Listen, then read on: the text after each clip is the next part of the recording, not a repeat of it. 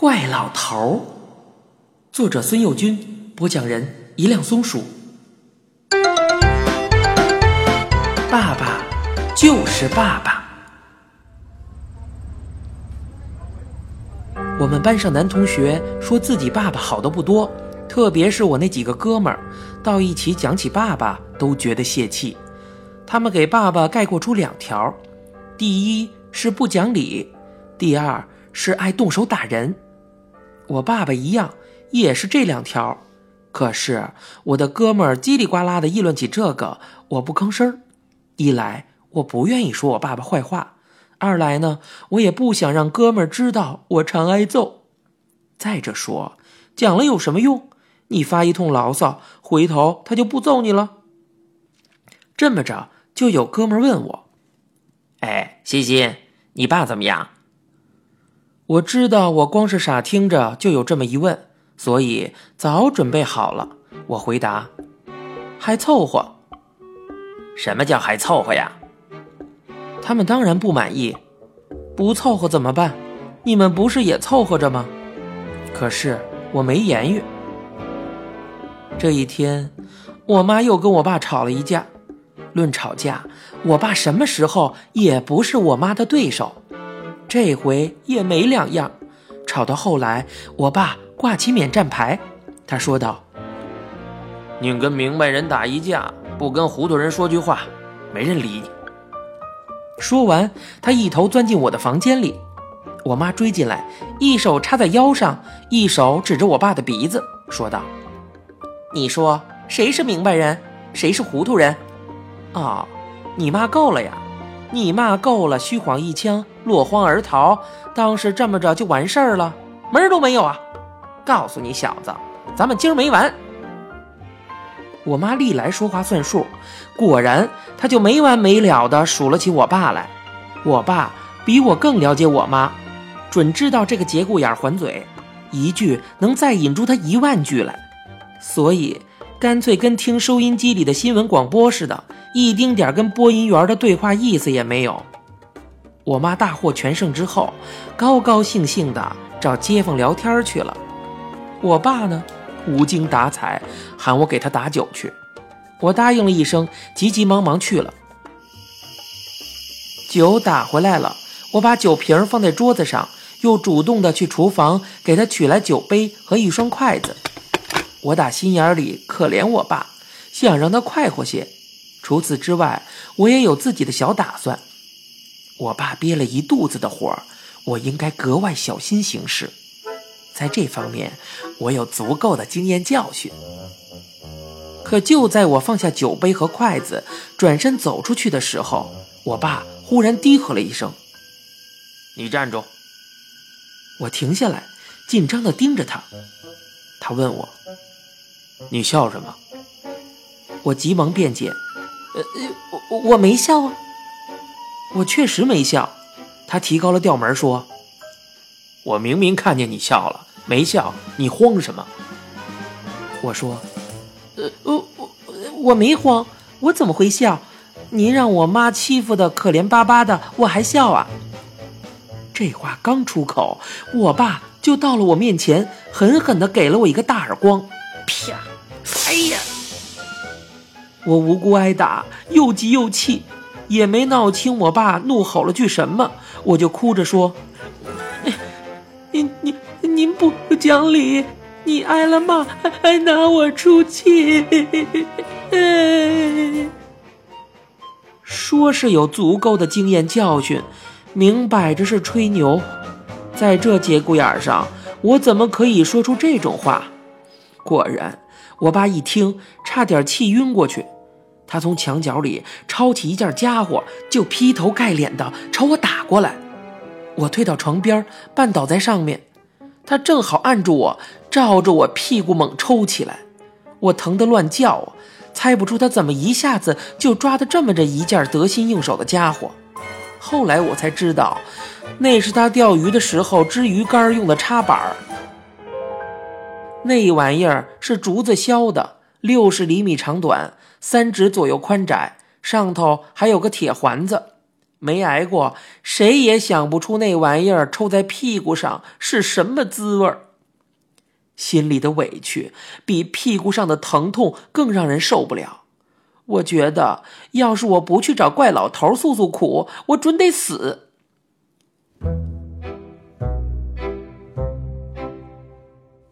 怪老头正坐在屋子里抽他的大烟斗，我从来没见过他这么悠闲过，所以一下子就断定他在等我。每回我去，他总是用手擦去那红木方凳上的灰尘，再把方凳往前挪动两三寸，意思是让我坐。这回他只是站起来，往我前面走了几步，挺和气的说道：“怎么样啊，小伙子，有日子没来了。”但是这称呼就足够让你挺起腰杆，我心里一下子平静了许多。见他一手撑在八仙桌上，拉出站在那儿陪我聊天的架势，我忍不住问他：“您怎么没让我坐呀？”果然，怪老头说道：“你呀，今儿个坐着不太方便吧？咱们站着说也一样。实在累得慌，你就床上趴一会儿。”您，您怎么知道我今天不不太方便？跟人家打架了，没错，脑门子上的人家用砖头砍去了一层油皮儿，屁股呢，怕是叫人家踹了就不止一脚了吧？走路都有点迈不开腿了吗？我冒火了，说道：“呃，根本就没打架，都是我爸揍的。”怪老头挺惊奇的瞧着我，小眼睛直眨巴，问道：“，怎么着？”他打的这么狠，为什么？什么也不为。我把我爸打我的经过，从我妈跟他吵架开始讲了一遍。怪老头听得动了气，胡子也翘了起来，脑门上的青筋也蹦了起来。我还没说完，他就扯住我的袖子说：“走，咱找他算账去。”我挣脱开，问他：“你想怎么算账啊？”他一瞪眼说：“啊，先揍他一顿，给你出气，然后再跟他评理。”我摇摇头：“呃，您打不过他。”怪老头气哼哼地说：“嗯，什么？打不过他？你瞧瞧我这块儿。”他把衣袖往上一撸，他的袖子肥，一下子就撸到肩膀上。然后他把胳膊弯成九十度，用另一手往上一拍，说道：“瞧见没有？我瞧见了，皱巴巴的一层老皮包着根细骨头，上边爬着两条青筋。他自己拍了一下，就在上面留下了个红手印子。”我说：“您别去了，您没见过我爸爸吧？比您高出一头还多呢。”肩膀有您两个那么宽，胳膊顶您四条胳膊憨。怪老头的火气好像一下子消了，他半信半疑的问我：“你瞎吹牛吧？呃，他有那么大的个子？”我说：“不吹牛，就算吹牛吧，他也没招您，没惹您，您跑去把他揍一顿，显得不合适啊。”怪老头连连点头，说道：“嗯，呃，这倒也是啊。要不这么着吧，你告诉你妈，让你妈整治他。”我说：“我妈要是知道他拿我出气，肯定跟他没完，说不定还真给他两下子。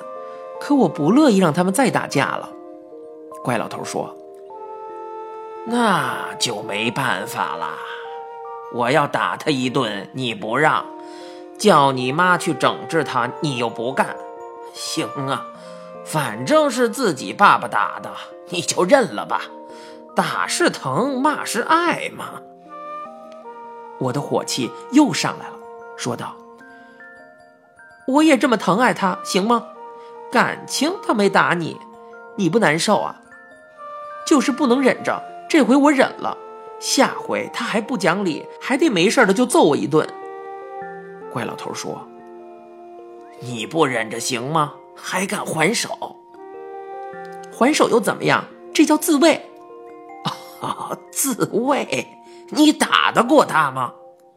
嗯，打不过，我也得想点别的辙，不能就这么忍了。”怪老头好像被我感动了，他拍拍我的肩膀说道：“唉，其实我也讨厌那个忍字。”老让刀刃对着心，谁受得了啊？你坐下，咱们想点别的辙。说着，他随手从八仙桌上扯起一个海绵椅垫，往红木方凳上一撂。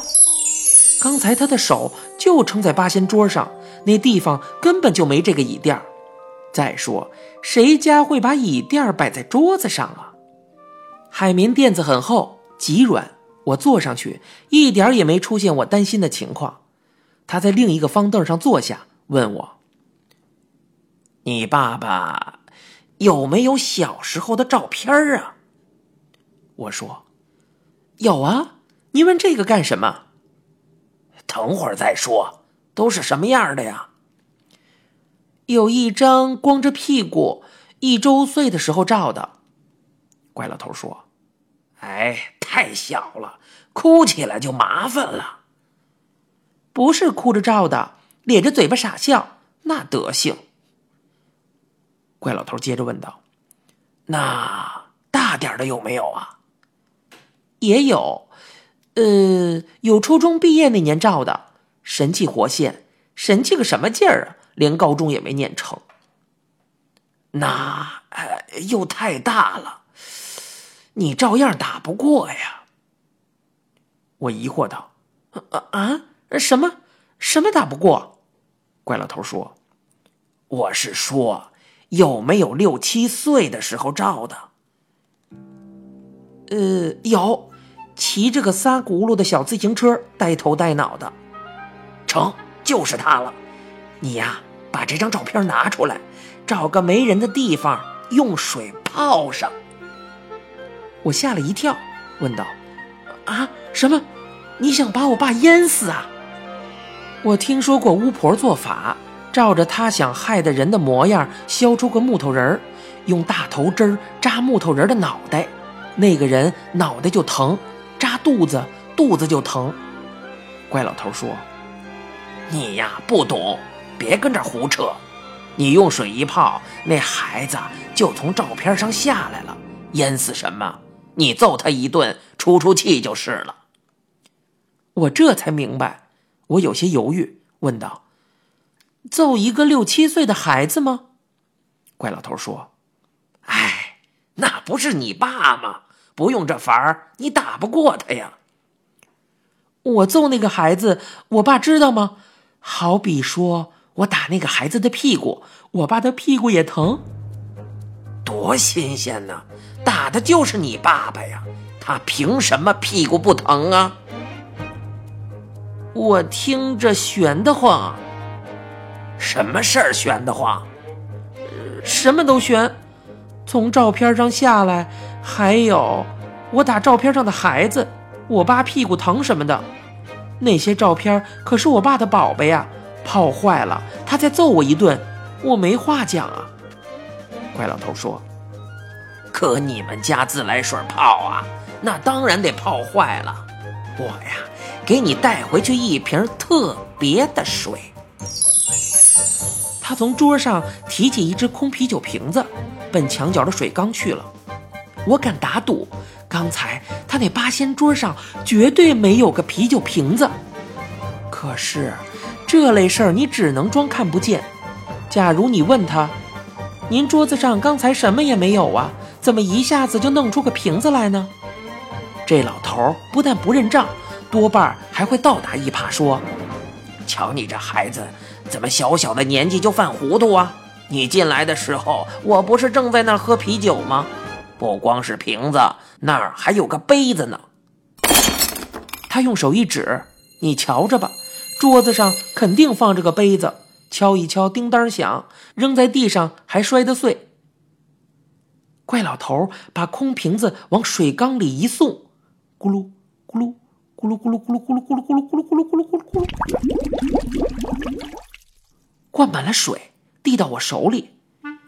他这缸水也确实邪门儿里头养着一大群金鱼，可是用这水沏茶，一沏一个开，还保证烫的你没法下嘴。这事儿我之前跟你们说过。他一只手在水缸里浸得湿淋淋，这回他没往自己衣襟上蹭，却抽冷子在我脸上抹了两把，随后像个淘气的娃娃一样，开心地笑起来。你现在收听到的是由一辆松鼠播讲的《怪老头儿》，欲知详情，请听下集。